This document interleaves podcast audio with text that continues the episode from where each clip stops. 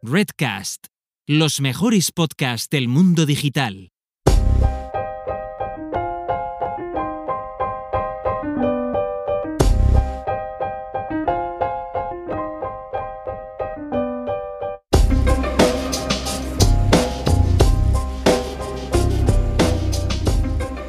Yo no sé a vosotros, pero a mí cada día me cuesta más estar al día siquiera con lo básico de los avances que se van produciendo en inteligencia artificial.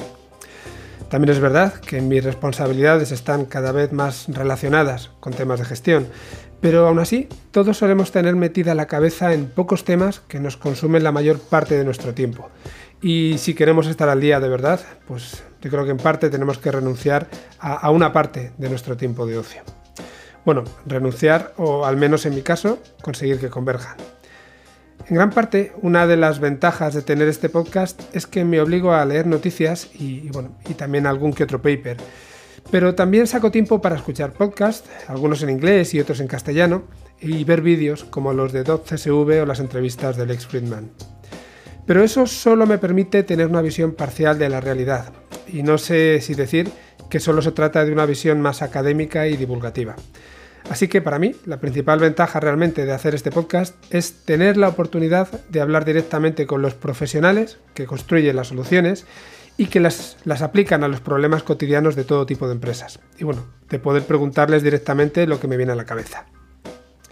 Pero claro, de la misma manera que la inteligencia artificial avanza, también lo hacen nuestros invitados, y lo que hablamos en un momento determinado se queda obsoleto después de pasado un tiempo. Y realmente no mucho. En este sentido, los que sois asiduos al programa, ya sabéis que una de las coletillas con las que termino mis entrevistas es ese compromiso de que los invitados vuelvan en algún momento futuro, podríamos decir inconcreto. Y desde luego no se trata de un comentario vacío o hecho para quedar bien, sino de un deseo real que ambos sabemos que luego dependerá de muchas circunstancias. Pues bien, en el episodio de hoy se han dado esas circunstancias y repite con nosotros Andrés Torrubia. Andrés fue nuestro segundo invitado en Pensamiento Digital y yo diría que sobran presentaciones no solo porque ya se haya pasado por el programa, sino porque es una de las referencias en el panorama de la inteligencia artificial en España, y no solo en nuestro país, sino también a nivel internacional. Hacía ya algunos meses que tenía ganas de volver a traerle, pero no sabía si le iba a resultar un poco precipitado y si habría tampoco muchos temas nuevos de los que hablar especialmente porque él también dedica tiempo a comentar sobre lo que le interesa en su podcast eh, Software 2.0. Pero al final encontré la excusa perfecta cuando hace unas pocas semanas escuché, precisamente en su programa, un episodio en el que hablaba con algunos de los alumnos del máster que puso en marcha a través del Instituto de Inteligencia Artificial. La primera vez que se pasó por aquí dedicamos un buen rato a hablar de formación y, en mi opinión, este máster del que es cofundador tiene un enfoque realmente interesante y que se sale un poco de lo normal.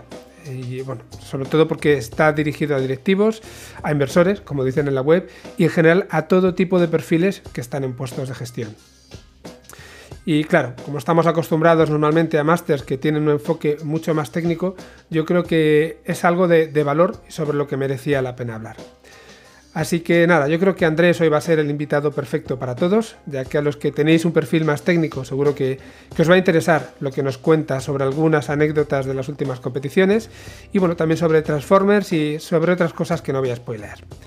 Y a los que tenéis un perfil de gestión eh, o simplemente estáis empezando en esto de la inteligencia artificial, pues tendréis a Andrés hablándonos sobre el máster y también sobre divulgación en general.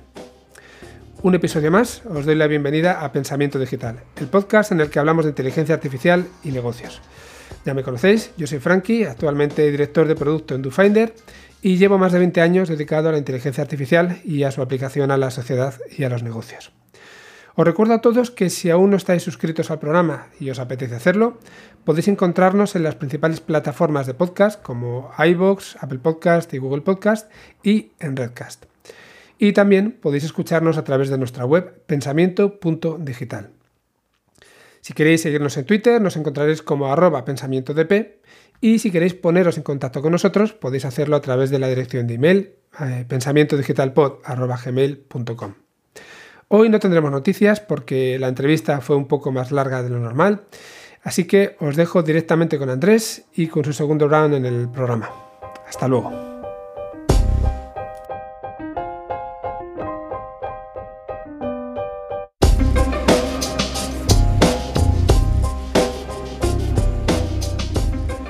Muy buenas, Andrés. ¿Qué tal? ¿Cómo estás?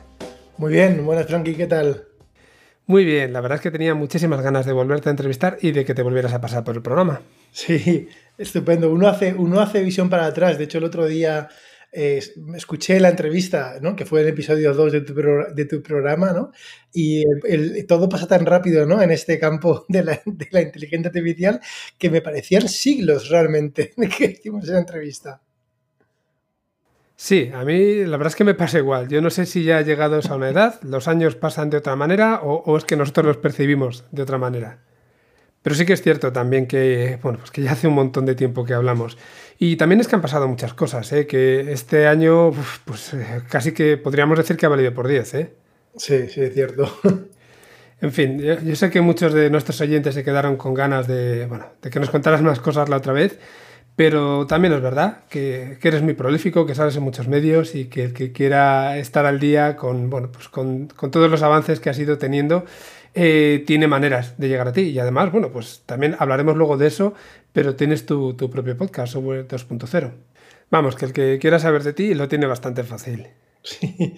Bueno, te he de decir, Frankie, que, que para mí uno de los motivos eh, de, aparecer, bueno, hay varios, ¿no? Pero de aparecer en el podcast hay un tema, pues digamos, con el tema de la inteligencia artificial y, quizá en otro, también, también ¿eh? en, el emprendimiento. Yo creo que tu podcast, cuando me entrevistaste, pues unificaba, o sea, aunaba los dos. Eh, hay un punto que yo creo que es de intento, ¿eh? Yo desde un punto de vista, entre comillas, de, de, humildad, ¿sabes? Intento en lo que pueda servir para inspirar, ¿sabes? Para inspirar.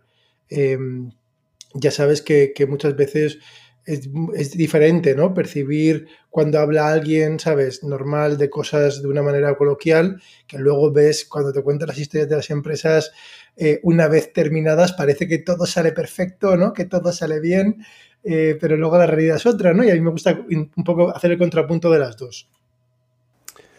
Claro, porque estamos acostumbrados también a las historias de éxito, que parece que es lo que perdura y a lo que se da más publicidad, pero por cada historia de éxito hay un montón de historias de, fracaso, ¿no? Y bueno, de hecho incluso cada, cada historia de éxito tiene una parte de fracaso también detrás.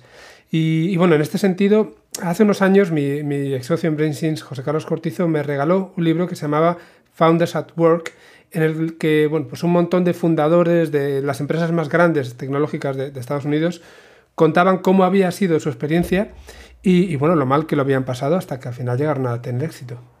Y bueno, y, ellos mismos te decían también, o, vamos, te contaban, que, en buena medida muchas veces habían llegado hasta allí pues por mera cuestión de, suerte más allá del propio trabajo, ¿no?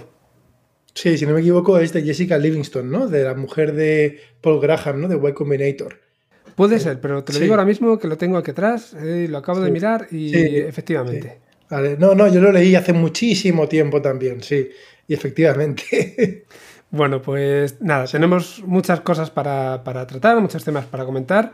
Eh, si te apetece, incluso vamos a hablar también un ratito del, máster más adelante. Así que, pues si te parece bien, vamos empezando por el tema de las competiciones. Claro, pues a ver, como sabéis, yo personalmente, desde el punto de vista pragmático, ¿no? Y, y además con unos atributos muy, muy, muy positivos, al menos para mí, pues me encanta introducirme en las competiciones. Para los que no lo sepáis, hay varias plataformas de competiciones, la más conocida es Kaggle, eh, un poco el contexto de las competiciones, para también eh, hay, gente, hay empresas que les interesa organizar. El contexto suele ser una empresa o un instituto de investigación que tienen un problema, cuando es sobre todo de empresa, eh, y entonces ya tienen, ya ya han creado, digamos, en la mayoría de casos, los datos ¿vale? Y suelen ser problemas de aprendizaje automático supervisado.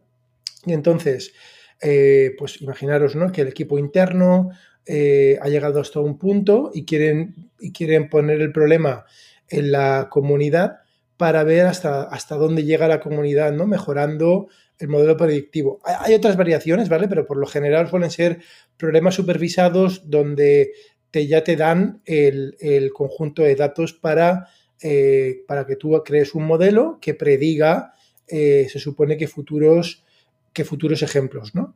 de estos hay pues multitud, ¿no? Imaginaros eh, un banco que tiene un histórico de transacciones y algunas son fraudulentas, esto ha ocurrido, esto han habido competiciones de esto, y entonces pues tienen unos modelos internamente que llegan unas prestaciones y entonces lo ponen en disposición, también hay los equivalentes en conducción autónoma.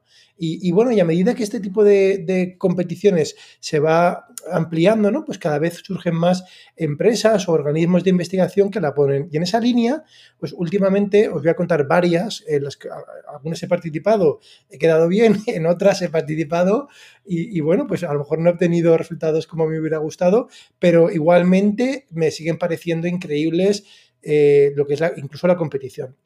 Últimamente, una de las que quizá, aunque no, digamos, ganara, que eh, quedamos segundos, ¿vale? Y de hecho perdimos la primera posición en las últimas horas, eh, es la competición a la que más cariño tengo, quizá de todas las que he hecho, y es la competición de, de predicciones moleculares, ¿no? Lo que, lo que en el enunciado de la competición llamaban química cuántica.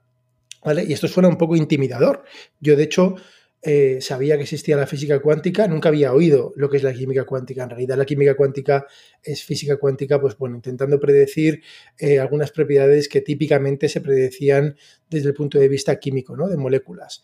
Y esta competición consistía en, en pues, las moléculas eh, pequeñas, ¿no? de hasta 20, creo que eran 29 átomos, eh, moléculas más o menos orgánicas, tienen o sintetizables eh, de forma fácil en un, laboratorio, pues tienen muchas propiedades de las cuales en muchos casos los modelos computacionales que tenemos para, para hacerlas, para, para predecir ¿no? una determinada característica de una molécula, Imaginaros, ¿no? Que una muy sencilla. Queremos predecir si una molécula es soluble en agua o no, ¿vale? Yo no soy químico, ¿eh? igual digo alguna barbaridad, pero esa sería como entendible. Y, entonces, pues hoy en día, pues históricamente en la historia de la humanidad lo que se ha hecho es pues tener la molécula, meterla en el agua y, y ocurrir. Claro, imaginaros, ¿no? De todas las moléculas que existen, claro, no podemos eh, eh, probarlas todas. Entonces, a medida que nuestro conocimiento como humanidad ha, evolucionado en, entendimiento del átomo, entendimiento de los fenómenos cuánticos, pues ya somos capaces, primero con ecuaciones, de modelar este tipo de comportamientos y llevamos las ecuaciones a ordenadores y los intentamos simular. Entonces ya podemos, eh, en un ordenador, sin tener que fabricar la molécula, pues predecir algunas de sus características que se supone que se darían cuando, digamos, las, ponemos a probar, ¿no? El, ejemplo de la solubilidad en agua, ¿no? Si es soluble en agua. Eh, entonces, claro, ¿qué ocurre? Varios problemas. El problema principal es que muchas de estas simulaciones, como son fenómenos cuánticos y no se pueden eh, simular de forma fácil, pues tardan a veces días o semanas en un ordenador convencional. Como todavía, y me río, no tenemos ordenadores cuánticos, y me vuelvo a reír, em, en contra de lo que pueda parecer, pues tenemos que recurrir a nuestros pobres ordenadores de, basados en transistores, con, miles de millones de transistores, y siguen siendo muy lentos en hacer esto. Entonces, eh, un, grupo, pues un grupo pionero, un grupo de universidades en, Inglaterra, se juntan y cogen un. Entonces cogen un montón de recursos computacionales y simulan ciento y pico mil moléculas, ¿vale? Ciento y pico mil, ¿eh? o sea, gastan unos recursos computacionales porque lo hacen, digamos, de la manera como os he dicho, con ordenadores convencionales, con programas de simulación cuántico, ¿vale? O sea, programas que simulan fenómenos cuánticos, pero en ordenadores convencionales. Bueno, convencionales son los que tenemos hoy en día, son los únicos que hay. Y, entonces, eh, claro, entonces, pero fijaros, lo que hacen es crean este conjunto de datos, este dataset etiquetado y de cada una de estas moléculas eh, han calculado, han simulado un montón de propiedades que luego pues se sabe, digamos que, que, saben, ¿no? Las que, el pequeñísimo porcentaje de estas 120.000 que, que tienen, pues ellos saben en la realidad, ¿no? En el laboratorio lo que dan y oye, los resultados pues están bien, ¿no? El error, digamos, es aceptable, con lo cual es pues, muy prometedor. ¿Qué problema hay? Que de 29 moléculas de, esas características, ellos han hecho 129.000, pero es que realmente habían, yo creo que lo calculé, pues me parece que eran 120, 120 y pico mil, miles de millones, ¿no? O sea, el, conjunto de moléculas posibles que hay ahí son, e, es, está muchos órdenes de magnitud por encima de lo que, digamos, se, ha simulado, con lo cual, pues bueno, no daría tiempo jamás con la tecnología que tenemos hoy, con este sistema, hacerlo. Entonces, ¿qué se les ocurre? Pues mirar, se les ocurre algo muy parecido a, una, de hecho, pues fue una entrevista que hice hace poco eh, a una persona de DeepMind, ¿no? que era intentar utilizar el aprendizaje profundo, el deep learning, para acelerar computaciones de simulación. Eh, entonces, lo que, lo, que, lo que propusieron fue, bueno, pues nos dieron a todos los participantes estos 120 y pico mil eh, moléculas y las propiedades que había que pedir. Entonces, yo me acuerdo que vi esta competición y me pareció bastante eh, difícil y por varios motivos. Primero, porque yo no tengo ni idea de química y, menos de química cuántica. Yo me acuerdo pues lo que di en su día en el colegio, ¿no? Cuando iba a, tercero de BUP, eh, por ahí, ¿no?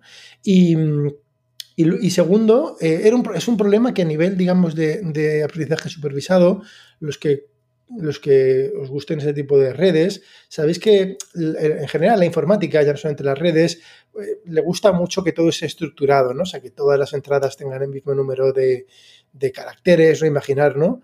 Eh, y, que sea que siempre lo mismo. Eso es como el paradigma de informática. Hoy en día, pues imaginaros en la programación convencional una, una cadena de texto, un string pues puede tener longitud variable, ¿no? Pero al principio de los tiempos en la programación en COBOL pues estaban, tenían como un tamaño, ¿no? Los campos tenían que tener un tamaño fijo, ¿no? Las bases de datos. Pues de alguna manera las redes neuronales están, eh, entre comillas, a veces parece que están todavía ahí, ¿no? Que, que necesitan o les parece más apropiado tener la, información con el mismo número de entradas con tamaños fijos, ¿no? En entrada y salida.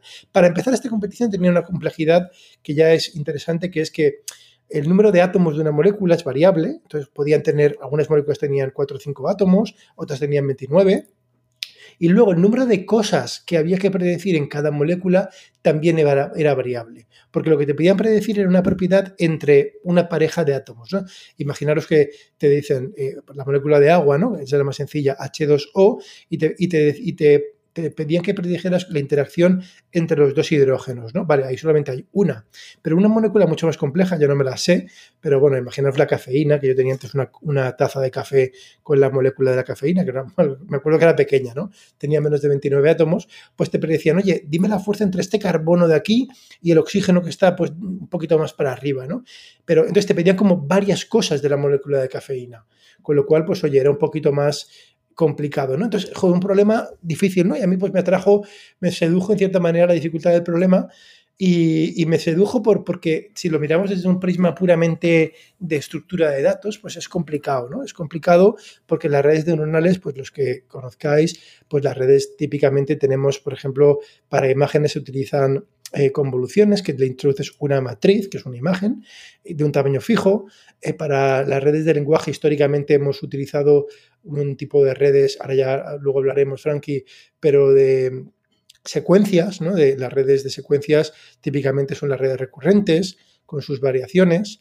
Eh, y, para, y para, digamos, datos, entre comillas, más tabulares o más estructurados de otra manera, pues utilizamos los, los perceptrones multicapa, ¿no? Los, las, redes densas, ¿no? Pero, pero, bueno, pero redes en las cuales le introduces un conjunto de datos en el cual no le no importa el orden o le introduces un grafo, ¿vale? Son mucho más recientes, ¿no? La, por ejemplo, las redes que se basan en grafos, que, que toman de entrada un grafo. Y puedes ver una molécula como un grafo. Entonces, pues esta es una, una ya esto me, resultaba muy inquietante y, entonces me acuerdo que, pues una aproximación fue eh, pensar en, que una molécula se podía representar, y esto quizás es lo más importante, como, no como un grafo que me parecía muy complicado, y, de hecho me lo siguen pareciendo, sino como, como, un conjunto, ¿vale? Un conjunto se diferencia eh, en una secuencia en que un conjunto da igual el orden ¿no? de los elementos. ¿Vale? Por ejemplo, eh, podemos considerar la secuencia ABC como una secuencia porque el orden de ABC importa.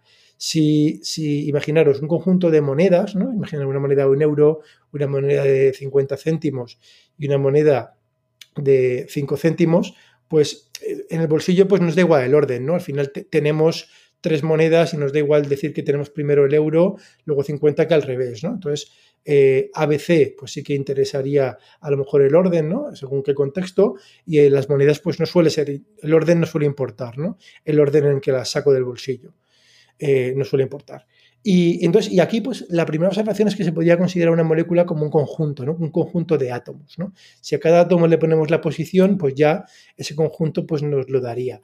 Entonces, la, primera aproximación pues, fue utilizar una red que, es un poco esotérica y que conocía de otra competición que trabaja con conjuntos, que, se llama PointNet. Es una red, ya, digo, no es demasiado conocida, eh, viene de la Universidad de Stanford, de unos investigadores, pero que, bueno, yo descubrí una vez, bueno, descubrí, es decir, encontré en, el, famoso sitio este de Papers, ¿no? Del Archive, eh, que ahí puedes perder tu vida si quieres, buscando artículos, y, la encontré, la implementé, y, de hecho, pues entonces empezó a funcionar, y fue realmente, entonces esto empezó a funcionar bastante bien, esta red tiene ningún problema, eh, problemas técnicos, ¿no? De diseño de la red, y, entonces me acuerdo, pero fue increíble, ¿no? Porque empezó la competición y a medida que la competición iba pasando, los, que, los que estaban ahí en las primeras disposiciones, la gran mayoría era gente eh, que se dedicaba a esto. Y a esto es a la intersección entre la inteligencia artificial o el aprendizaje profundo en realidad con eh, el modelado de moléculas, que es como un campo que yo, Frankie, desconocía, ¿vale? Porque no os parece intuitivo, ¿no? Que este campo pueda existir. Igual que hay mucho de visión por ordenador, pero de modelado computacional de moléculas. Y claro, y veréis por qué. Ahora quizá con el coronavirus esto cobra más relevancia, aunque el coronavirus es otra historia mucho más complicado. Pero hay mucho interés porque, claro, o sea, hay mucha industria de, de de diseño de, diseño de medicinas, industria incluso de construcción, para materiales, ¿no? que se basa en tener un conocimiento y en poder sintetizar determinadas moléculas. Con lo cual, pues para mi desconocimiento, esto de repente es un campo que hay un montón de empresas y equipos de investigación trabajando en esto, ¿no? En, en el modelado computacional de las moléculas, ¿no?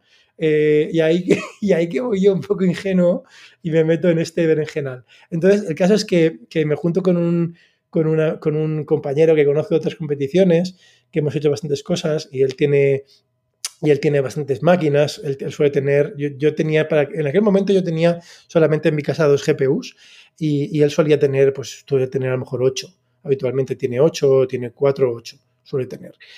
Y entonces pues nos juntamos y empezamos a, meternos por el camino este. Primero, como digo, lo, quizá no un problema, o sea, este, parece que os estoy contando una anécdota ¿no? de la competición de, moléculas, ¿no? Pero fijaros, lo relevante es cuando tienes una, un tipo de un problema, lo relevante es cuál es la representación de datos que eliges. Y eso, en mi experiencia, te puede condicionar todo.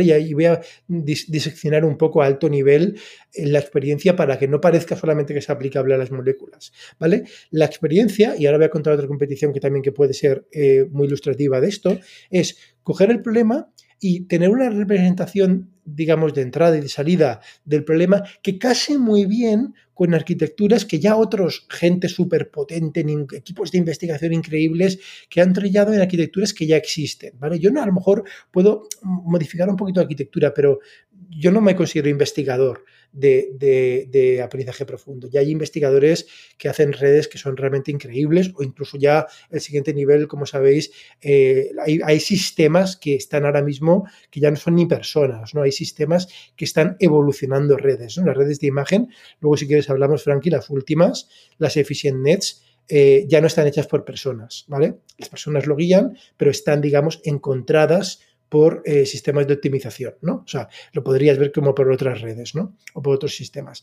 Entonces, eh, con esa línea de pensamiento, y si pensamos en un problema de... Mm, y si pensamos en un problema, digamos, como, como, como que toma de entrada un conjunto de datos, un conjunto, ¿vale? No una secuencia, un conjunto. Eh, entonces, claro, la, entonces la línea de pensamiento es, bueno, ¿qué hemos utilizado? He dicho Pointnet, ¿vale? Y tiene unos problemas que se conocen. Eh, ¿Y qué más redes hay? Pues bueno, eh, me acuerdo que escuchando precisamente un podcast, eh, el podcast de Led Friedman con Oriol Viñals, pues ahí Oriol comentó una idea o sea, comentó cuando comentó las redes de Transformers, las redes de Transformers, que ahora todos pues, os sonarán mucho, que se utilizan estos sistemas BERT, Elmo, el GPT, ¿no? Estos sistemas GPT-3 tan conocidos que están dando resultados increíbles en el lenguaje digamos que su primitiva mm, por debajo, las redes estas son, digamos, como el, equivalente a las ResNet para imagen, ¿no? Pero la primitiva para abajo, lo que vendría a ser la convolución en una imagen, en las redes estas se llama el transformer, ¿vale? Realmente las capas de transformer, que en realidad es súper sencillo, o sea, parece, parece muy complicado, pero, pero cuando las estudias un poquito en detalle son bastante sencillas y de hecho, y aquí viene la gran paradoja, y esto lo dijo de pasada y fue lo que inspiró, esto lo dijo em, eh, Oriol Viñals en la entrevista con Lex Friedman, dijo que las redes de eh, Transformer en realidad de forma intrínseca operan con secuencias, perdón, con, conjuntos, no con secuencias, y que había que hacer una modificación eh, a la arquitectura para mm, que trabajaran con consecuencias, para que funcionen con lenguaje. Es decir, en cristiano, que realmente estaba ahí la solución, ¿vale? Y, de hecho lo han tenido que complicar un poquito más para que funcione con lenguaje, pero ya los transformers funcionan de forma nativa con secuencias. Entonces, pues bueno, realmente ya está. O sea, aquí se acabó todo el problema. Eh, al oír esa frase, yo me acuerdo que casi vamos, estaba escuchando el podcast y casi me dio un infarto, porque estaba haciendo la competición a la vez, ¿no? Dije, ostras, plus eh, nada, lo, esto se programa enseguida, o sea, lo programo y increíblemente, o sea, instantáneamente, que tampoco suele ocurrir eh, muy frecuentemente, esto, esto lo sabes, Frankie, las cosas nunca ocurren a la primera, pues esta vez sí, ocurrirá a la primera, ¡pum! O sea, eso solamente cambiando la arquitectura eh, una por otra, eso se disparó, ¿vale? Y entonces ya, superamos eh, la barrera, ¿no? Una barrera, y bueno, la competición duró varias semanas, intentamos optimizar más, y, nada, y en el último día, pues un equipo de, mm, que unía eh, la empresa Bosch, que tiene una división de nuevos materiales en Estados Unidos, eh, con gente en colaboración con varias universidades en Estados Unidos. Si no recuerdo mal, era, eh, había gente del MIT y gente de, otras universidades.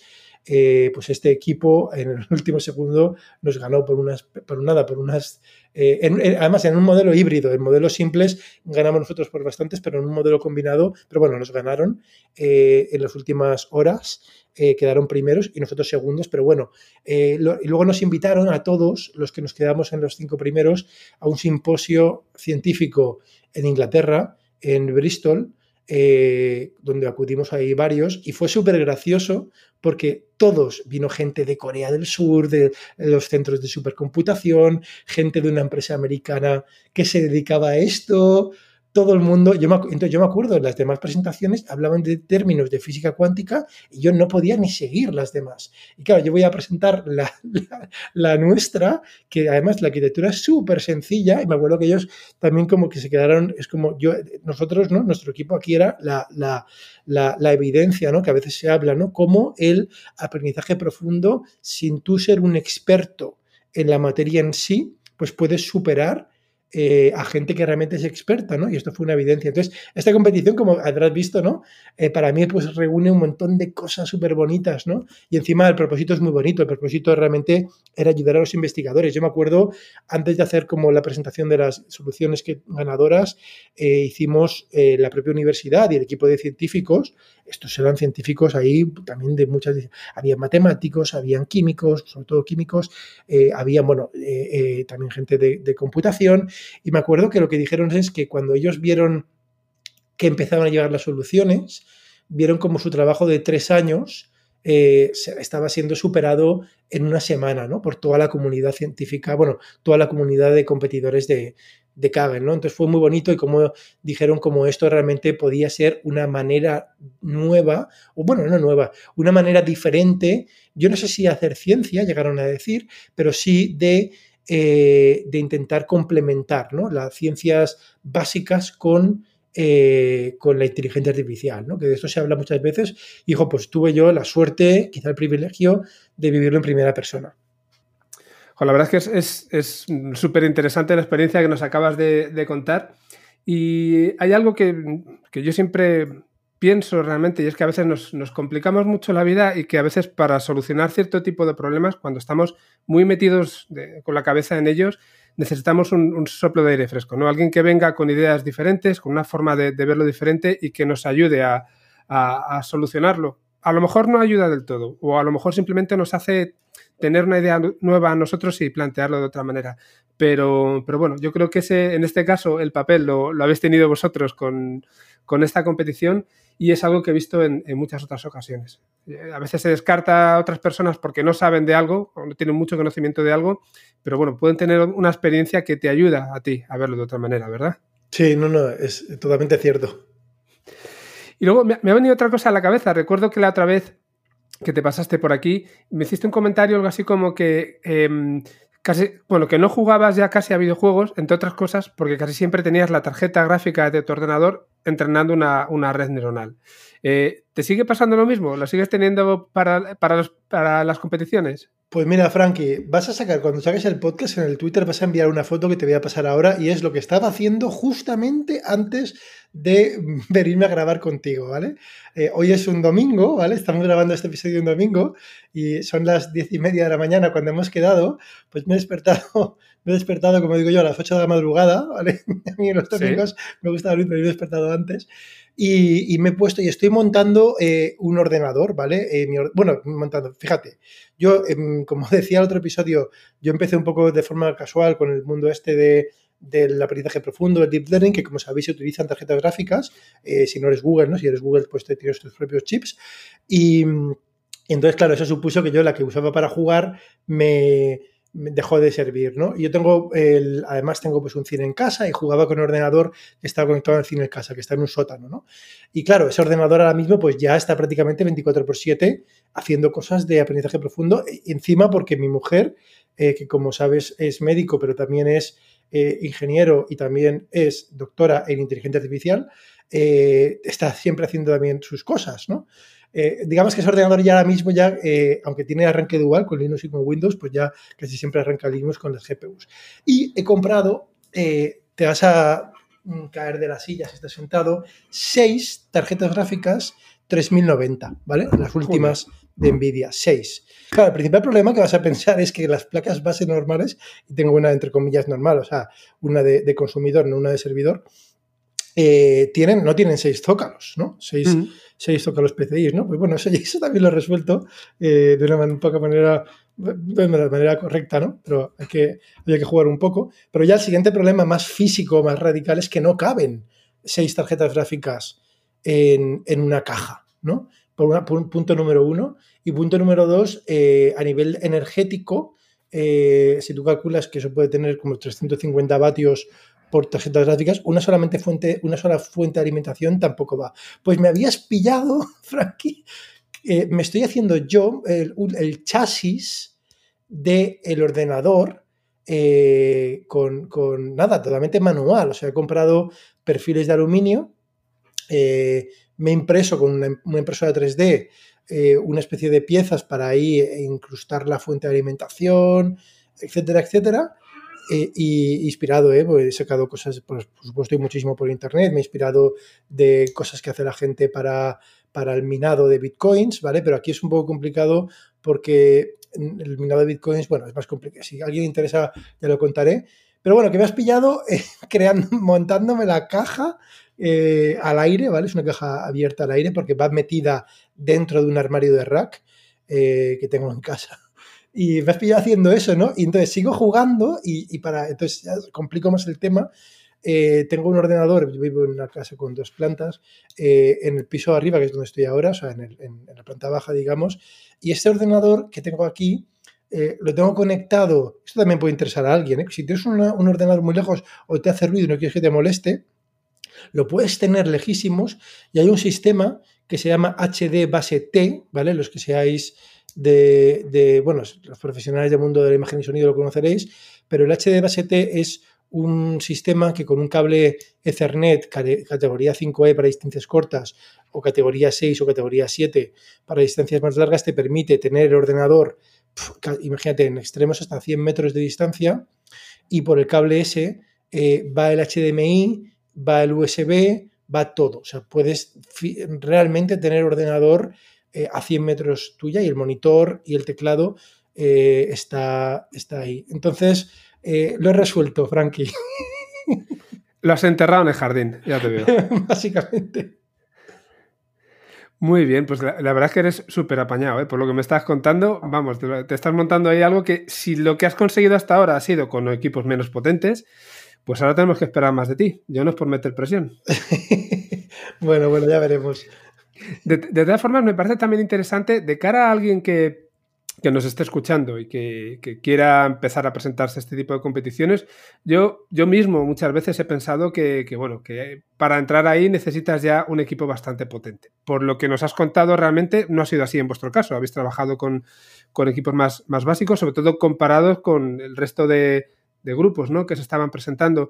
¿Tú ¿qué le recomendarías o qué le dirías a alguien que quiera empezar que podría ser como la configuración mínima básica para poder llegar a hacer algo que tenga, tenga buenos resultados? Bueno, a ver, la configuración mínima básica es nula porque Kaggle te ofrece ya hoy en día en lo que ellos llaman en los kernels, que son como los servidores que tienen ellos, bastantes horas ¿eh? de computación ahí. Entonces, bueno, ¿Son suficientes? A ver, eh, es que depende, mm, eh, no te voy a mentir. A ver, hay gente, a ver, hay concursos de Kaggle que se juegan y además lo ponen por limitación porque quieren que haya unas reglas para todo el mundo iguales, eh, que son en kernels. Entonces, incluso yo mismo pues no puedo utilizar para esos concursos la, toda mi maquinaria local, ¿no? Entonces, para eso sí.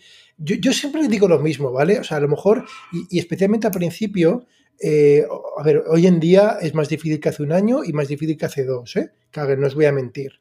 Porque la gente que hay, ocurre que, claro, Kaggle se ha hecho más relevante, eh, las empresas valoran Kaggle y, entonces hay más competencia, porque una medalla ya no ganar, ¿eh? O sea, una medalla, una medalla, ¿eh? Que igual son porcentuales.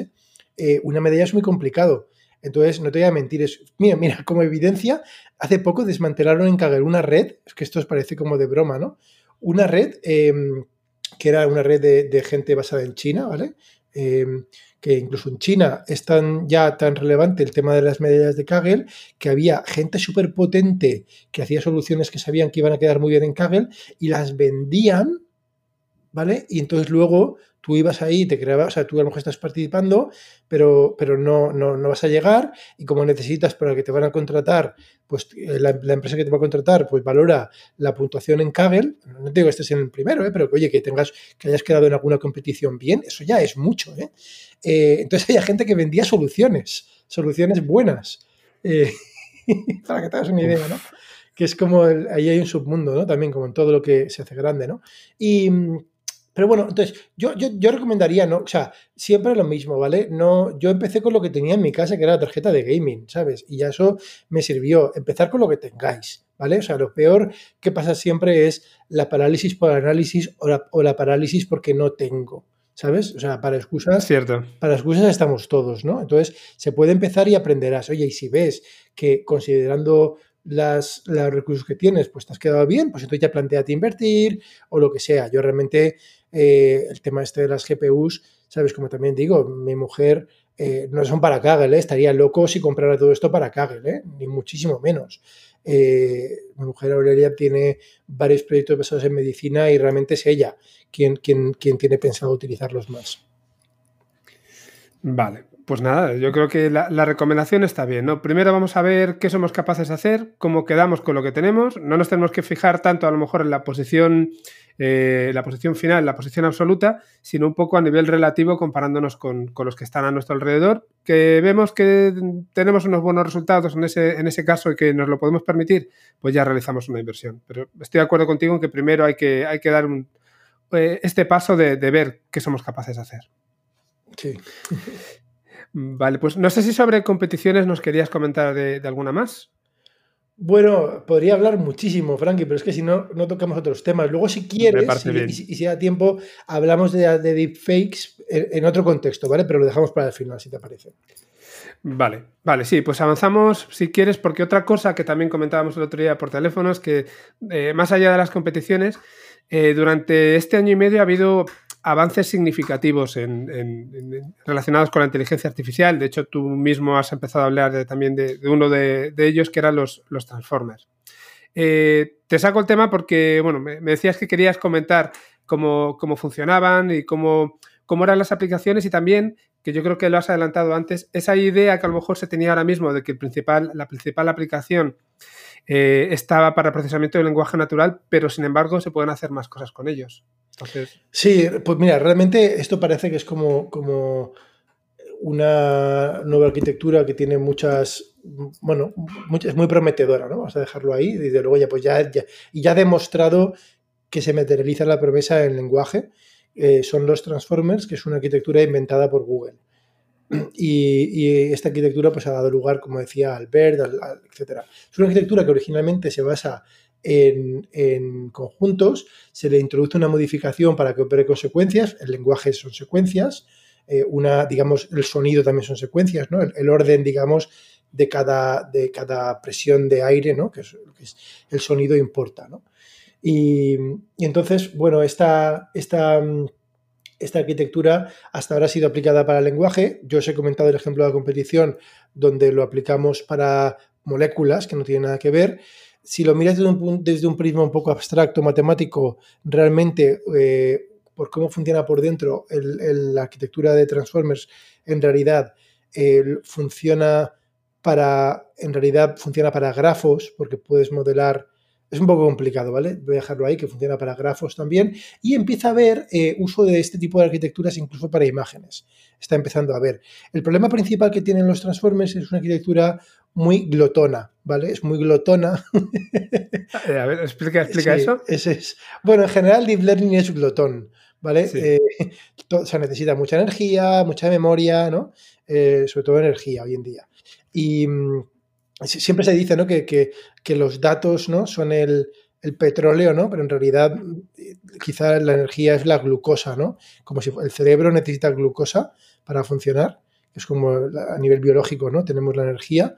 Eh, pues bueno, es mucho más eficiente ¿no? que, que, los vatios. ¿no? Pero entonces, un problema que tiene de memoria los transformes es que eh, crece de forma cuadrática. Es decir, si tú pasas, por ejemplo, tienes un problema que tiene, eh, una, imagínate, una secuencia de 10, ¿vale? Pues internamente el transformer necesita, imagínate, 100 megas, por, por, ponerlo fácil, ¿no? 100 megas. Pero si ahora la secuencia en vez de 10 son 20, ya no crece que es el doble que te hacen falta 20 megas, crece cuadráticamente. Ahora 20 al cuadrado son 400. ¿Vale? Entonces fíjate, has doblado el tamaño solamente, pero pasas de 100 ¿vale? a 400. ¿Vale? Con lo cual, eh, imagínate, ¿no? el, problema que hay cuando ya multiplicas, o sea, haces mucho más largo. Eso permite, por ejemplo, que para secuencias muy largas el transformer no se utilice. El transformer de lenguaje ahora mismo funciona pues con trozos de más o menos de mil, ¿vale? Por ahí anda, ¿no? De mil y pico eh, tokens, ¿no? Vamos a pensar que son palabras, ¿no? Tú imagínate que quisieras modelar el coronavirus, ¿vale? El, ADN del coronavirus con una red de estas, ¿vale? Entonces, ¿por ¿cuánto, Frankie, crees que ocupa el coronavirus? La verdad es que ni idea. ¿Pero qué piensas? Pues vamos a, vamos a ponernos así por lo alto, vamos a decir un millón. Un millón de, de, bases, ¿no? De estas de, ADN, ¿no? Pues, sí. pues fíjate, ¿no? El coronavirus, paradójicamente, ¿vale? un millón es mucho, ¿eh? Eh paradójicamente el coronavirus eh, cabería en un spectrum. ¿vale? vale. Más o menos, ¿vale? Tiene, entre, tiene más o menos 30.000 bases, ¿vale? Que pasa un poco. Que es poco, sí, sí, pero bueno, o sea, tampoco has dicho, ¿sabes? Eh, mil millones, ¿no? Un giga, ¿no? Tampoco has dicho un giga. El ser humano, ¿vale? Tiene por ahí, tiene del orden de gigas, ¿eh? El ADN humano. Pero el ADN del coronavirus, que es un tema sencillito, son 30.000. para quien tenga curiosidad, la molécula de, esta de, de Oxford se hizo porque se, secuenció el, ADN y ¿sabéis cómo lo enviaron el ADN? En un fichero en Word, ¿vale? Enviaron un fichero en Word con AGG, ¿no? Eh, con las 30.000 bases del coronavirus, ¿vale? O sea, el coronavirus viajó en un Word. o sea, eso de que el Word puede tener virus, pues mira, le hemos dado la vuelta, ¿no? Sí. Bueno, entonces, em, Claro, ¿qué ocurre con el, con el Transformer? Que, no podríamos meter un, el, coronavirus o cualquier cosa, ¿no? De 20.000 elementos. Y cualquier cosa, he dicho un virus, ¿no? Que el, ADN de un virus, que ocuparía, perdón, el ARN, ¿no? Menos el SIDA, ¿no? Que es, bueno, otra historia. Y, y, pero un libro muy largo, ¿sabes? Un libro, que no son 10.000 palabras, ¿no? Entonces, por eso estas transformers pues pierden contexto, pero entonces ya hay como unos avances para quitarle este, este, este aspecto del transformer. Unas redes, una evolución del transformer que matemáticamente es una maravilla, eh, como está hecho, que se llama el performer. ¿Vale? Eh, el performer hace, bueno, es un tema matemático bastante sofisticado, pero realmente eh, a efectos prácticos significa que puedes utilizar este tipo de arquitecturas para temas muy largos, ¿vale? De miles o quizá, bueno, de más de miles, ¿no? De, secuencias, con lo cual imaginaros, ¿no? Este es una de las, uno de los avances ¿no? que hay. Luego también he, medio dicho antes también las redes que están evolucionadas de una manera algorítmica. Hasta ahora las redes de imagen, si os suenan, pues igual os suenan como unas redes que se llaman ResNet eh, una que se llama Inception, pues todas estas han sido hechas por personas, ¿no? Más o menos. Han creado unos módulos, los han probado, han experimentado, ¿no?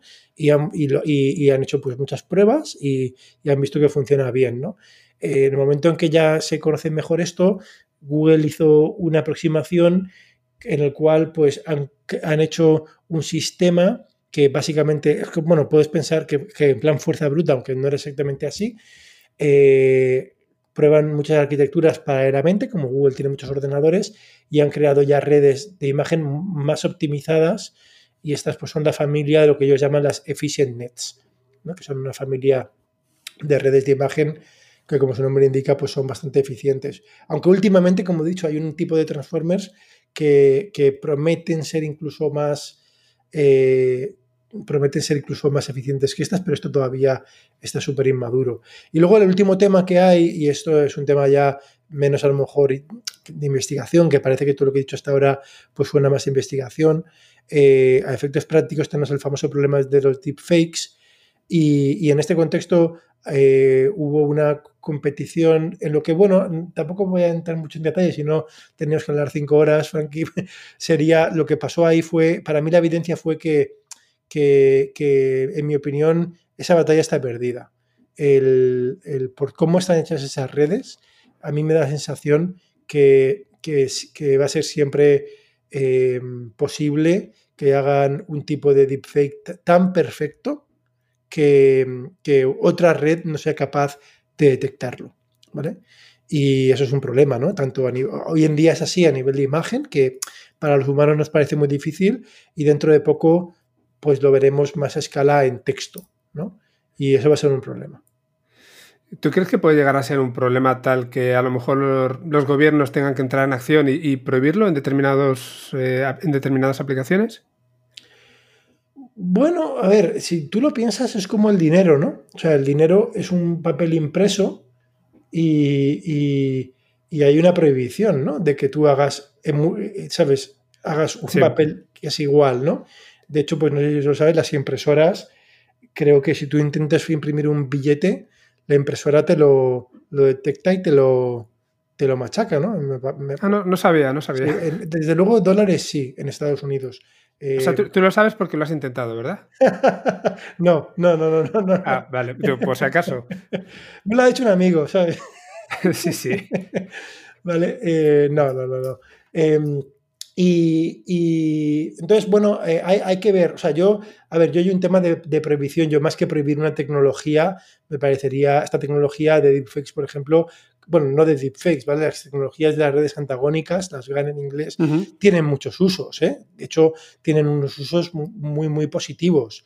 Eh, yo muchas veces pienso en el investigador que las creó, bueno, hay mucha controversia, pero bueno, un investigador que, digamos, las ha acuñado como mínimo, eh, que es Ian Goodfellow, y, pienso, ostras, ¿cómo pasará la historia, no? Como, como, como la guerra de la bomba atómica, ¿no? O sea, porque por una parte es como el que ha abierto la caja de Pandora de los deepfakes, por otra parte, pues hay usos de las GANs eh, que pueden servir, por ejemplo, para cosas, mira, imagínate incluso, pues para, paradójicamente, para anonimizar, ¿no? O sea, si tú grabas un vídeo de gente que tienes las caras de las personas, pero luego le pasas una GAN y creas deepfakes, entre comillas, falsos, pues podrías anonimizar escenas de vídeo y preservar privacidad. Es paradójico, ¿no?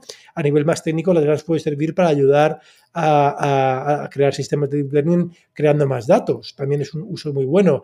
Hay, hay investigación en el uso de redes antagónicas para eliminar sesgos también. Es otro, es otro uso, que es un problema que tiene el aprendizaje automático hoy en día, ¿no?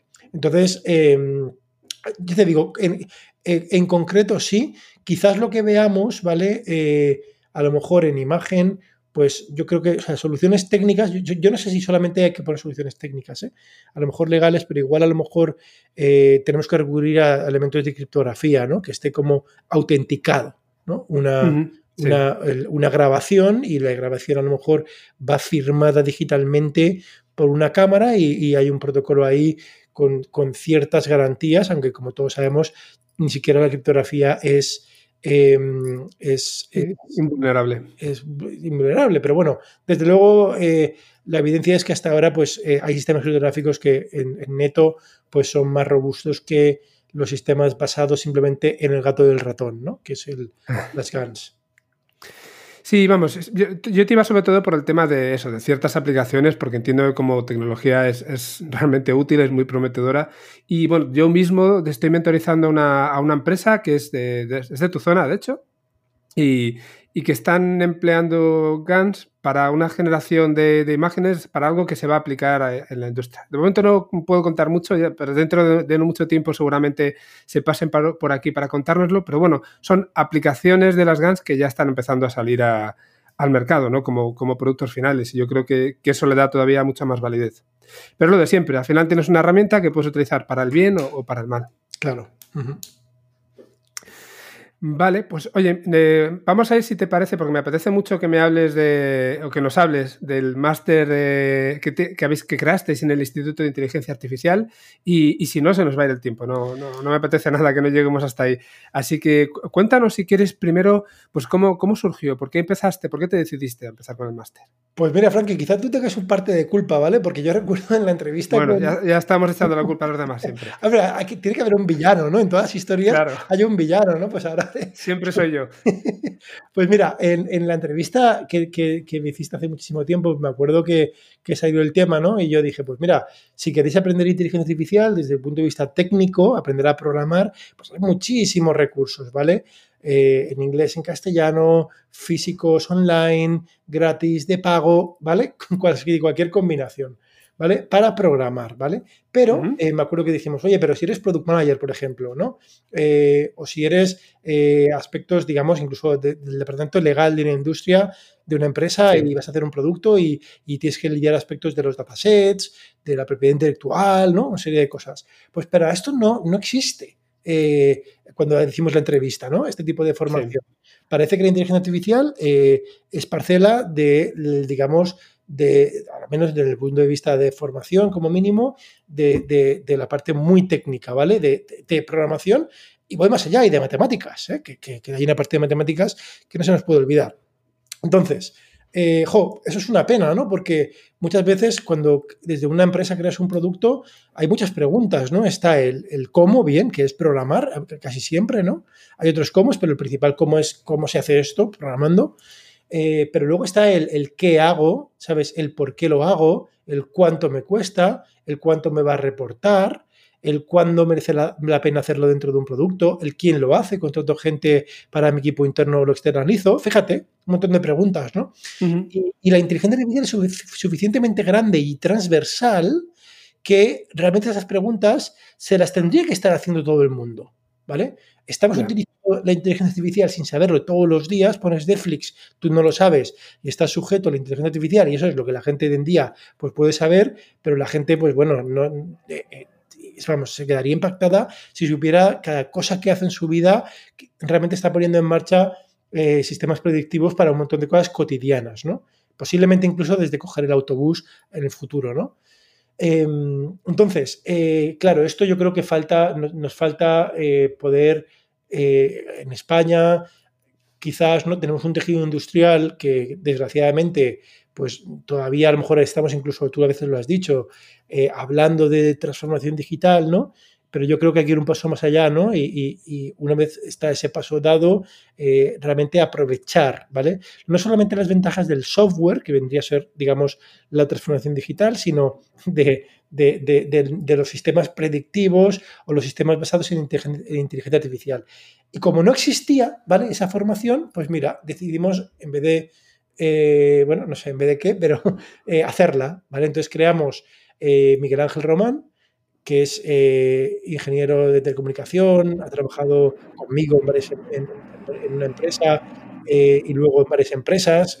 Eh, de hecho, ahora mm, lleva, un, lleva el laboratorio de, inteligencia artificial para una multinacional en España.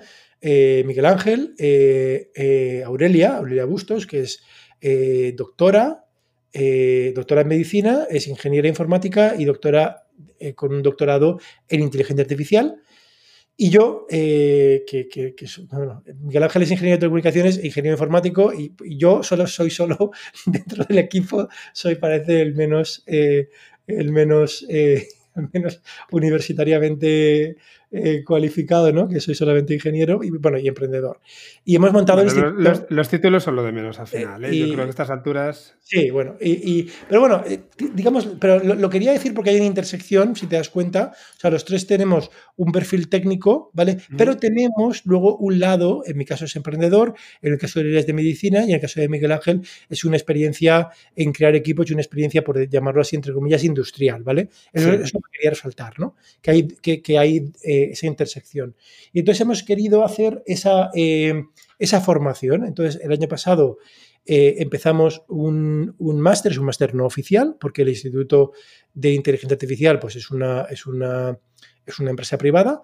Y, y entonces eh, es, es, una formación orientada en realidad a cualquier persona que quiera aplicar la inteligencia artificial en su faceta profesional, ya sea en una empresa o en un organismo, tipo a lo mejor en el mundo de la salud o, incluso en el mundo, digamos, eh, en la parte legal o incluso en, organismos públicos, podría darse el caso, ¿vale? Que quiera eh, aplicarlo y que eh, le interese las partes que no son las programación, que son mucho más amplias. Entonces, hicimos esto, la primera promoción que ya la hicimos, eh, tiene un formato híbrido. Ahora sabéis que hay pues, la parte, digamos, curricular del máster, la parte de la, lo que es los contenidos, ¿no? Eh, era online, ¿vale? Eh, ahí, pues hicimos un montón de materiales online, con entrevistas, con, con materiales grabados, con cuestionarios. Bueno, esto es, digamos, cualquier persona que hayáis hecho formación online, esto es, es, la forma de hacerse. Y luego teníamos una sección presencial los viernes por la tarde donde traíamos un ponente invitado. ¿no? Esto lo hicimos el año pasado, se, hizo, se desarrolló en Alicante, la parte, como digo, presencial, y, creamos 20 plazas y se llenó.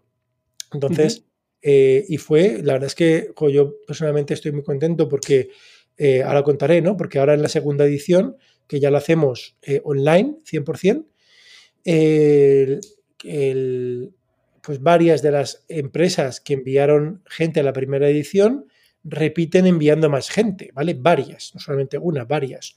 Eh, con lo cual, para, nosotros esto es quizá un testimonio de que, de que el tipo de formación eh, interesa y que, quieren, y que quieren realmente hacerlo real en la empresa. Nuestro, nuestro enfoque, como tú has dicho, has dicho, yo he querido hablar de credenciales por lo que te he dicho. Eh, tú sabes que una formación, una universidad, un máster, da tres cosas que empiezan con la letra C. ¿no?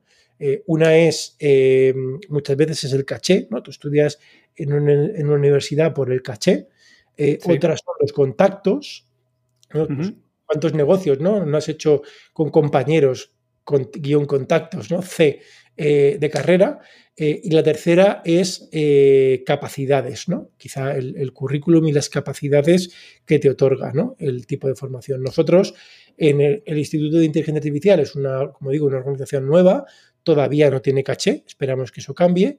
Eh, eh, y vamos a hacer que cambie. Dentro de poco pues anunciaremos algunas cosas no de formación que son muy interesantes.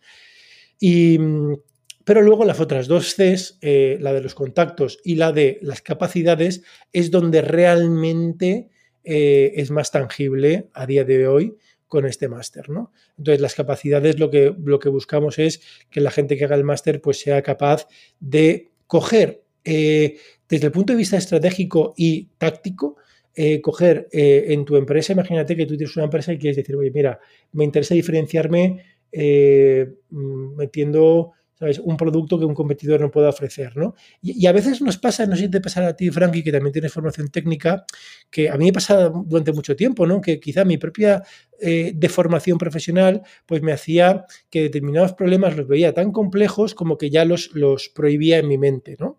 O sea, si tú hace 10 años planteas hacer cualquier problema basado en una interfaz conversacional, lo eliminabas. O sea, intentabas evitar ese problema porque no estaba resuelto, iba a funcionar muy mal, ¿no? Entonces, este tipo de. Entonces, eh, ahora quizás esto cambia, ¿no? Ahora esto cambia. Eh, hay un libro que, comentamos en el máster y, se sacan algunas lecciones muy interesantes para lo que es un product manager, que es cualquier tarea que una persona pueda hacer en un espacio de entre 1 y 3 segundos y tome una decisión muy rápida entre 1 y 3 segundos, más o menos, aunque requiera que haya estudiado una carrera, ¿vale? Pero como que reacciones que tardas ese tiempo en reaccionar, eh, eso eh, hay un libro muy famoso que se llama Pensar rápido, pensar despacio, eh, de un premio Nobel, que serían tareas en ese libro, según ese libro, de sistema 1, ¿vale? Esas tareas son susceptibles, ¿vale? Como mínimo de plantearte automatizarlas con lo que tenemos hoy en día de inteligencia artificial, ¿vale? Las de sistema 2, que es otra historia, quizá todavía no. ¿Vale? Sistema 1 sí. Eso cambia el paradigma, ¿vale? Entonces, tienes que mirar, si das a diseñar nuevos productos, tienes que mirar esos nuevos productos con ese paradigma, que es, oye, que eh, el ejemplo de medicina, ¿no? Un, radiólogo, pues a lo mejor con unos segundos te, te diagnostica una radiografía, ¿Vale? Y oye, han necesitado toda una vida, digamos, de estudio ¿no? y de experiencia para hacerlo, pero es capaz de hacerlo luego muy rápido. Pues eso, y, la evidencia es, los avances en medicina está ocurriendo. Entonces, eso es un ejemplo, y entonces en el máster tratamos, como digo, estas tres cosas, ¿no? Y luego los contactos, incluso en el online, tenemos una metodología pues bastante... Eh, yo creo que, que, vamos a potenciar una metodología que potencia el hecho de que haya networking incluso online eh, dentro del máster, ¿no? Y luego las ponencias también, el, networking con los ponentes, que aunque sean online, pues luego tenemos unos diálogos los viernes por la tarde síncronos, eh, súper interesantes. Pues como ves, estoy bastante, eh, digamos, contento, ¿no? Ilusionado con, poder, al menos con intentar, ¿no? Con intentar ayudar a, a, las empresas, ¿no? En España para que eh, se plantee ¿no? utilizar eh, la inteligencia artificial empezando por estas preguntas, ¿no? El qué, el quién, el por qué, el cuánto eh, y, luego, y el cómo como mucho a nivel de datasets, no de programación. Me parece muy interesante el comentario este que estabas haciendo acerca de, bueno, que en el fondo no solamente se dan capacidades técnicas, sino que también estáis inculcando otra serie de capacidades que van más por la manera en la que vemos las cosas. Y, bueno, lo que estáis enseñando, desde mi punto de vista, en parte es a desaprender, a, hasta ahora me he planteado que esto no se podía hacer de determinada manera porque mi experiencia me ha dicho que sí, pero quizá cada cierto tiempo tengo que, bueno, pues hacer borrón y cuenta nueva y volver a plantearme si cosas que antes pensaba que no eran posibles, ahora sí que lo son. Eso implica que tengo que desaprender y ver el mundo con ojos completamente distintos. Entonces, al final, estáis formando no solamente en esa parte técnica y de aplicaciones, sino también en que la gente tenga una actitud diferente que a la velocidad que, que va todo a día de hoy. Yo creo que o eres así o si no, o si no, bueno, pues te quedas demasiado atrás, ¿no? Eso es, curioso, eso que dices, Frank, y tienes razón, pero fíjate, eso de desaprender sobre todo, o sea, en el máster han venido gente tan diversa como eh, gente con un, con un perfil, digamos, para, mí, muy de humanidades, de, derecho, ¿sabes? Eh, y, luego en el otro extremo ha venido gente, eh, ingenieros informáticos, ¿sabes?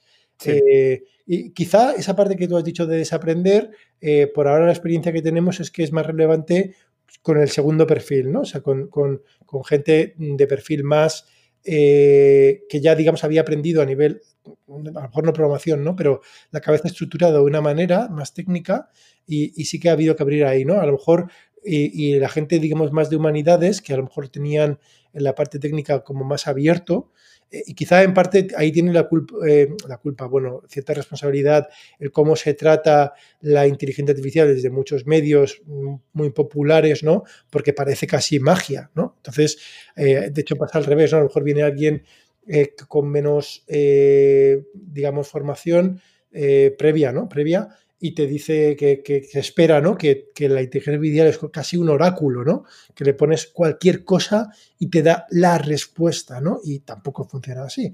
Hay que particionar cualquier problema en subproblemas y algunos de estos subproblemas eh, sí que son muy susceptibles y encajan como anilla al dedo con la inteligencia artificial que tenemos hoy en día. Sí, además esa visión que te da muchas veces los, medios genera hasta, hasta frustración. Pero, pero bueno, era, si quieres, era uno de los temas que quería sacarte después, la parte de la, de la, difusión. Si quieres, terminamos un poco la, la parte del máster, que, todavía tengo alguna pregunta más que hacerte, y así no me quedo, no me quedo con las dudas. Entonces, hay una, bueno, no, te iba a decir, te iba a decir, Frankie, que, que vamos a dar a tus oyentes un descuento. Ah, bueno, ¿y cómo va a ser? Y el descuento, pues bueno, el, a ver, el máster eh, tiene un eh, tiene un precio que de a partir de, bueno, cuando esté este podcast será de, unos 2.500 euros. El máster se desarrolla desde enero hasta junio del 2021 y eh, si os registráis, la página web es IIA, ¿vale? De Instituto Inteligencia Artificial, iia.es eh, y, si, introducís el cupón Pensamiento Digital 10, pues tendréis un 10% de descuento sobre ese precio. Bueno, ¿y eh, con minúsculas, mayúsculas o de mayúsculas? Vale, pensamiento digital con mayúsculas. Oye, pues muchísimas gracias de, parte de, nuestros oyentes y es todo, todo un detallazo. Vamos, ahora de todas formas eh, lo comentaré también al final del programa para que la gente no se vaya sin tener el detalle, pero también lo escribiré en las notas del programa para que lo tengan ahí fácil, tanto la, URL como, como, el nombre del cupón. Estupendo. Vale. Y aparte de, aparte de eso, de todas formas, te iba a preguntar, eh, a nivel de, de diferenciación, yo creo, de enfoque y tal, nos ha quedado bastante claro, pero el programa puedes contar un poco por encima, aunque sea algo más de detalle para que la gente lo tenga claro. Claro, mira, eh, programa de metodología, el programa tiene tres partes. La primera parte es una parte, digamos, donde, donde lo primero es analizar, se habla mucho de inteligencia artificial, pues bueno, realmente explicar muy bien qué es eso, diferenciar eh, la, la inteligencia artificial que es muy grande lo que se llaman sistemas expertos, que en realidad es software convencional, eh, el aprendizaje automático, el aprendizaje profundo, el supervisado, el por refuerzo, o sea, realmente intentar explicar en qué consiste cada cosa de esas. Cada cosa que explicamos siempre, si no puede parecer un libro, siempre eh, explicamos casos reales de esto se hace así, de esta manera. Eh, y al revés, y quizá lo más importante, eh, esto todavía no, por ejemplo, ¿no? Quizá un, ejemplo que os voy a decir es, oye, pues si eres Google tiene sentido que investigues en aprendizaje por refuerzo, pero si eres una empresa que no es Google o Facebook, eh, quizá hoy en día, año 2020-2021, todavía no está maduro el aprendizaje por refuerzo como para ponerlo eh, en comparación, por ejemplo, con el aprendizaje supervisado. Entonces, la primera parte realmente es un muy buen aterrizaje para, para entender la inteligencia artificial con rigurosidad, ¿vale? Atada en paralelo, ¿vale? Eh, cada cosa que, que, estudiamos con casos reales eh, que están en la industria, ¿vale? Para entender exactamente cómo se manifiesta, ¿no? Cualquier ejemplo es un ejemplo muy sencillo, ¿no? Por ejemplo, cuando hoy en día utilizamos Zoom, ¿no? Para hacer las reuniones, ¿no? Y sabes que está esta opción de, cambiarte el fondo, ¿no? De la habitación para que no se vea el desastre que tienes en la habitación, ¿no? Em, pues eh, explicamos cómo se hace eso. Eh, explicamos por qué cuando te pones cascos no los pilla bien, ¿vale? Y qué habría que hacer, que es muy sencillo y posiblemente cuando este episodio esté tal, esté, eh, esté en el aire, cómo se tiene que arreglar, que al final consiste en un tema de datos. Es un ejemplo, ¿eh? y tenemos de estos muchísimos ejemplos. Entonces, así eh, eh, se entiende perfectamente cuando uno interacciona con un producto, qué partes del producto utiliza inteligencia artificial, cómo las han hecho desde el punto de vista de, digamos, de, de, redes, pero a alto nivel, pero sobre todo de datos, ¿vale? Y qué hay que hacer con los datos para poder Em, o sea, para poder tenerlos y generarlos o comprarlos, ¿vale? Esa es la primera parte. La segunda parte son aplicaciones. Entonces, hacemos eh, un repaso en diferentes, eh, por diferentes esquemas de datos tabulares, que todos, es, quizás la mayoría, ¿eh? Datos tabulares son datos que, cabrían que suelen en, Excel, ¿no? Estructurados en columnas. Eh, datos de, imagen, en texto, en series temporales, ¿vale? Entonces cogemos, eh, mirando con ese prisma, miramos, mirando con ese prisma, pues vemos los diferentes problemas tipo que se pueden resolver, ¿no? En imagen, fíjate, ya solamente en imagen hay muchísimos. Pues tienes segmentación que sirve, por ejemplo, para hacer esto que te he dicho de, cambiar el background, tienes generación, eh, tienes clasificación, tienes detección. Eh, es que son, son, entonces cogemos cada caso y luego intentamos hacerlo con casos prácticos, ¿no? Y decir, bueno, vale, está muy bien. Entonces, mira, hay un caso que a mí me llama mucho la atención, que es, eh, imagínate el caso de una cosa que lo habrás visto en vídeos que se llama el, detección de pose, ¿no? Que sale una persona y como que te, pincha donde está la cabeza y los huesos y se, dibuja como, como el esqueletito, ¿no? Más o menos, lo, habrás visto. Y tú, esto lo ves en una imagen y dices, bueno, ¿y para qué puede servir esto, no? Entonces cogemos un caso de una empresa que coge esto y lo traslada en un producto real, ¿vale? Y es una empresa, por ejemplo, ahora hay varias, ¿no? Pero, por ejemplo, hay una eh, que eh, está haciendo un Kickstarter, o lo estaba haciendo cuando lo hicimos, eh, que, que, que te vendía una especie de, tablet muy grande con una cámara y servía para hacer gimnasio en casa.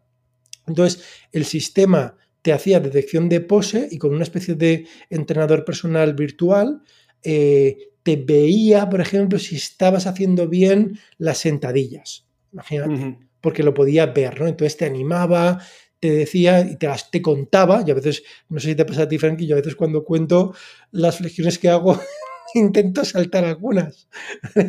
Hombre, claro, hay que hacer un poco de trampa siempre. pues este sistema no te haría trampa, ¿no? Porque te las, te las cuenta.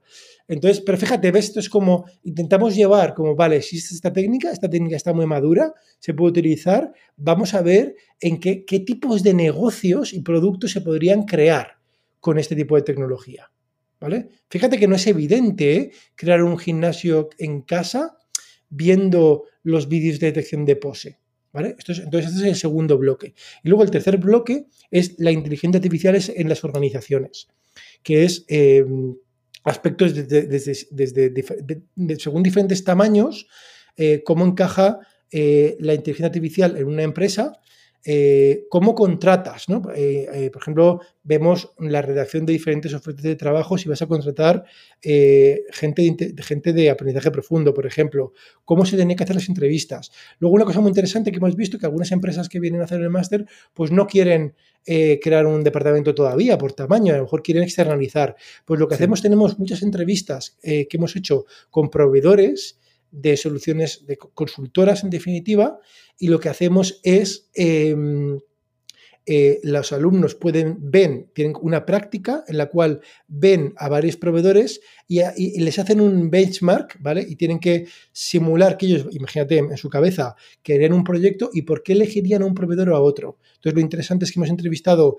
a muchísimos proveedores eh, con el mismo guion ¿no? entonces pues eh, así el alumno puede ver pues una empresa la empresa A, eh, cómo vende un tipo de servicios de una manera, la empresa B de otra manera. Entonces es, un caso práctico, ¿no? Y de hecho, pues esto ayuda eh, para que un alumno pues, sepa externalizar un proyecto de inteligencia artificial. En este bloque también tratamos aspectos más eh, amplios, ¿no? Como los aspectos éticos de la inteligencia artificial, los aspectos legales, ¿no? De los, de los datasets y de las redes.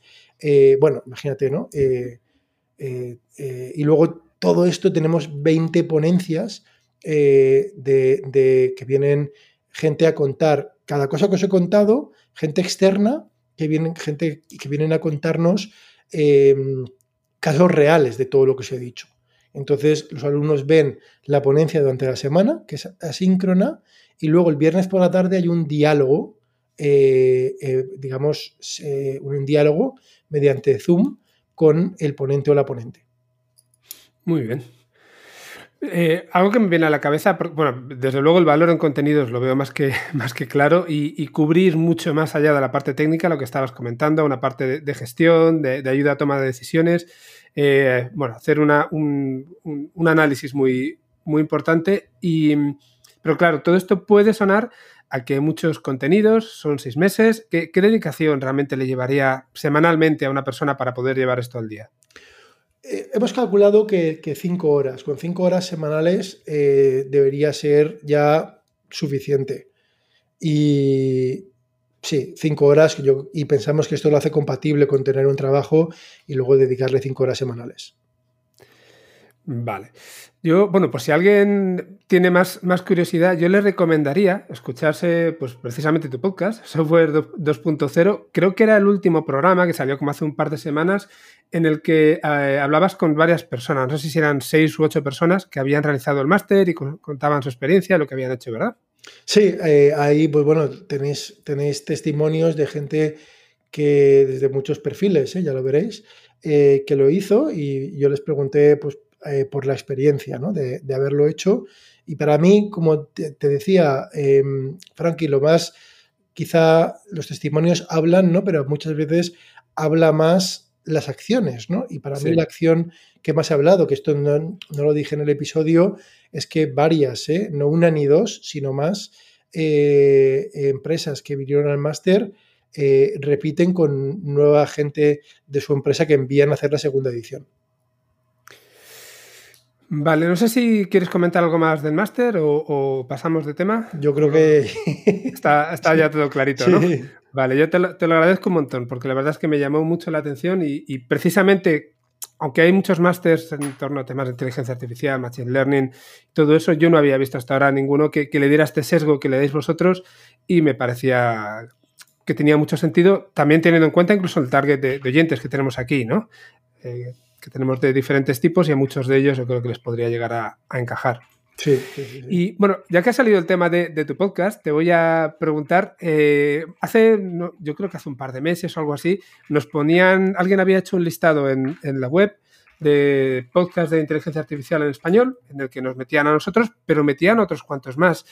Eh, para mí, de primeras, desde luego, es una muy buena noticia que empiece a haber cada vez más podcasts que hablen de inteligencia artificial, además por gente que, bueno, pues que, sabe del tema, ¿no? Que son profesionales y, que no habla desde un punto de vista eh, externo, ¿no?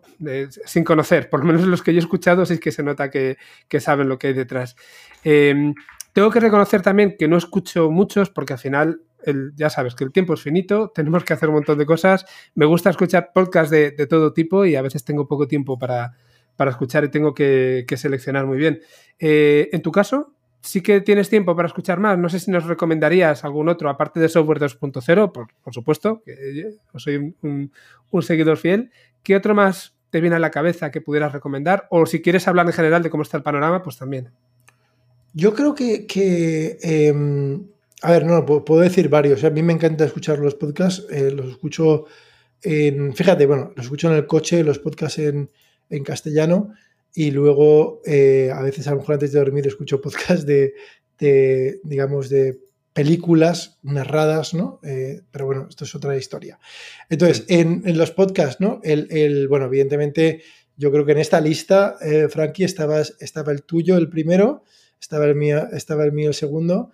Luego, más recientes, yo creo que mencionaría el uno, el, uno de Spine AI, que se llama lo que, hay, que oír. lo que hay que oír, ¿no? Que además tiene un formato bastante em, particular, ¿no? Bastante, bastante suyo.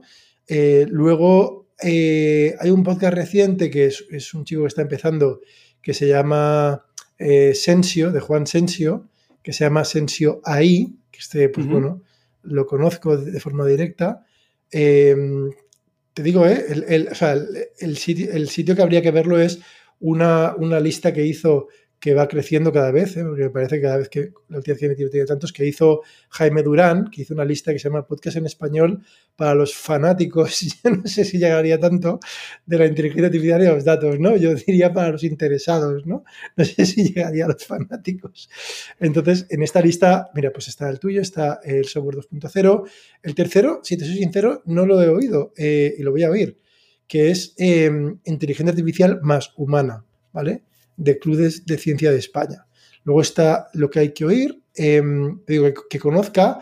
Eh, luego el Saturdays AI podcast. Eh, el Saturdays AI es un proyecto súper interesante, aún tiene pocos episodios, pero me parece bastante eh, súper interesante, ¿no? En formato también muy interesante. Y hay, bueno, y hay un montón. Y luego como, como difusión, aunque no es un podcast, yo creo que es imprescindible que hablemos de Carlos Santana también en castellano, que tiene pues el, canal, el, el .csv, que además pues tiene, hace un trabajo realmente increíble, ¿no? Ilustrando eh, aspectos que además me parece que está como en una muy buena zona, que, sin ser, digamos, em, o sea, es muy accesible, eh, pero a la vez no es superficial, lo cual está muy bien, ¿eh? porque se llega a meter sin hacerlo, sin hacerlo, sin hacerlo especialmente complicado, ¿no? Con lo cual, y tiene muchísimo mérito y luego la producción que, que hace está súper bien, ¿no? También hay un canal que, ha hecho, que ha hecho Carlos, que es el Machine Learning Hispano en Slack, ¿no? como comunidad, que también yo lo recomendaría, es muy interesante.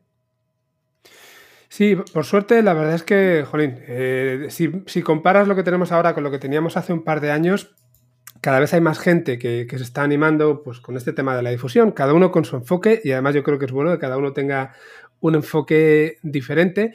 Y, yo creo que es importante que, nos ayude a combatir un poco pues, lo que decíamos antes, ¿no? Esa visión que se tiene muchas veces desde los medios generalistas, donde se dan, se dan noticias que no tienen que no son reales, que, generan, pues a veces incluso, incluso, incluso hasta sentimientos de rechazo, ¿no? Porque te están diciendo que te van a invadir las máquinas o cosas de esas.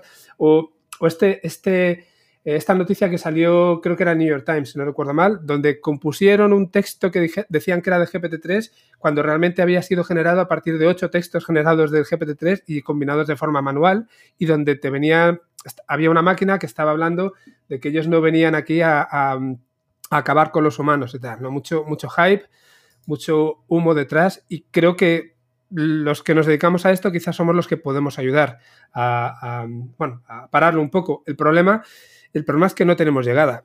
El problema es que, bueno, pues no, tenemos la capacidad de llegar al público que realmente sufre, por decirlo así, las noticias un poco más generalistas y que no tenemos, bueno, no, tenemos, por ejemplo, la, llegada que tiene alguien como, como Lex Friedman, que aquí ya ha salido en, un par de programas, hemos utilizado alguno de sus podcasts como base para, para hablar y que puede ser eh, de alguna forma la, bueno, la referencia para todos nosotros y que tiene vídeos que se han escuchado pues hasta más de 300 y 400 mil veces.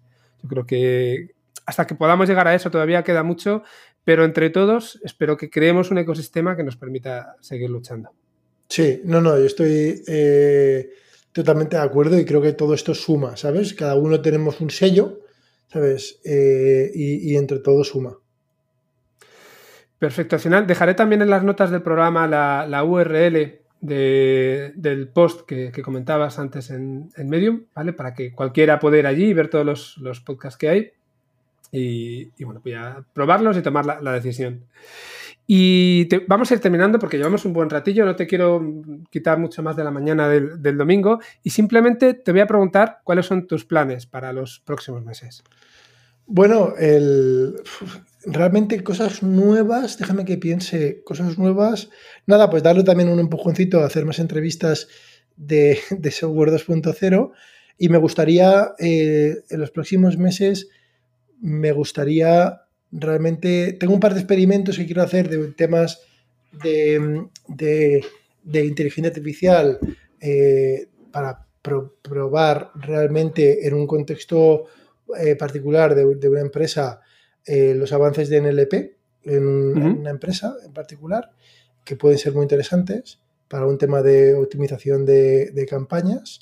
Y, luego, desde el punto de vista de también casi como investigación, me gustaría ver dónde aplicarlo.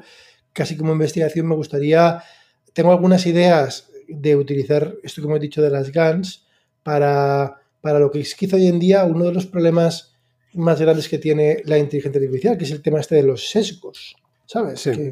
y, es que realmente hay, me gustaría decir que es que los sesgos, claro, lo, se ve como malo, ¿no? La palabra sesgo ya parece negativa, eh, o, al menos da la impresión que es negativa, eh, pero, pero es, es, que es una señal que utilizan las redes. Para, las redes no es negativa. De hecho, las redes no es que sean malas, por utilizar los sesgos. Los utilizan porque dan mejor resultado. Entonces, eh, creo que yo tengo un par de ideas que, ojo, igual ya, ya, están inventadas y lo primero que tengo que hacer es realmente mirar si ya existen, de utilizar las GANs para ver si se puede eh, eliminar los sesgos de una manera entre comillas, pues rigurosa, ¿no? Con, una metodología rigurosa, pero está como, todavía es un poco incluso volátil en mi cabeza, ¿sabes? Tengo que, yo tengo las mejores ideas cuando ando, entonces creo que tengo que andar un poquito más todavía.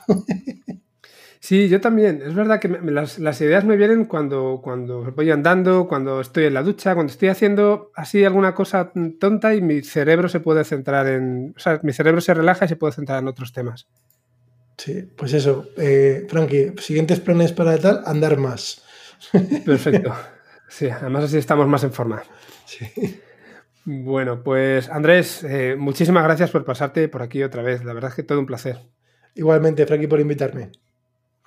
Nada, eh, como te decía, dejaré, dejaré los, los datos que, que, nos has dado del cupón para todos aquellos que estén interesados en, en el máster. Dejaré también la URL para que puedan consultar un poco más y te emplazo a dentro de algún tiempo, lo que, bueno, lo que veamos necesario para, hacer otro, otro update, para ver cómo te ha ido, cómo han tenido las, las competiciones, esto, estos planes de, futuro a corto plazo que nos estabas contando y, y bueno, mucho más que puede surgiendo.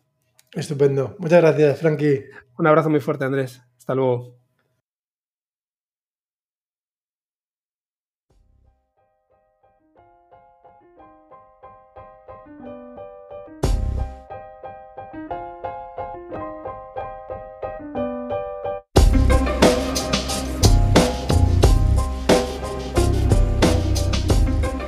Bueno, pues hasta aquí nuestra entrevista con Andrés y como siempre espero que os haya resultado interesante. Si a alguno le interesa el máster, recordad que la web es iia.es, donde IIA son las siglas de Instituto de Inteligencia Artificial, y que podéis usar el cupón Pensamiento Digital 10. Bueno, pues allá veréis vosotros si, os interesa. Desde luego yo creo que puede haber muchos casos en los que, en los que sea así. Eh, si queréis eh, hacer algún comentario acerca del contenido de hoy, ya sabéis, eh, bueno, pues proponernos algún tema, realizarnos alguna sugerencia, podéis hacerlo a través de nuestra dirección de correo, eh, pensamientodigitalpod.com. Podéis contactarme, como os digo siempre, a través de LinkedIn, que es lo que soléis hacer en la mayoría de, los casos. Y bueno, pues tenéis Twitter, cualquier cosa, cualquier canal, o incluso podéis dejarnos un comentario directamente en, en iVoox. Un comentario, también podéis dejarnos un like si os ha gustado el programa y también si queréis podéis dejarnos una, review en cualquiera de, las otras plataformas. Todo esto pues, nos, va, nos va a ayudar a, saber si lo estamos haciendo bien o lo estamos haciendo un poquito peor. Nada más, por mi parte agradeceros como siempre que hayáis llegado hasta el final del programa y emplazaros para el siguiente episodio, que ya sabéis que es un poquito irregular la periodicidad con la que saco, pero procuro no pasarme nunca de dos semanas. Tengo ya algunas cositas muy interesantes grabadas y, la semana que viene espero sacar alguna más. De momento, cuidaros mucho y os mando un abrazo muy fuerte. Hasta luego.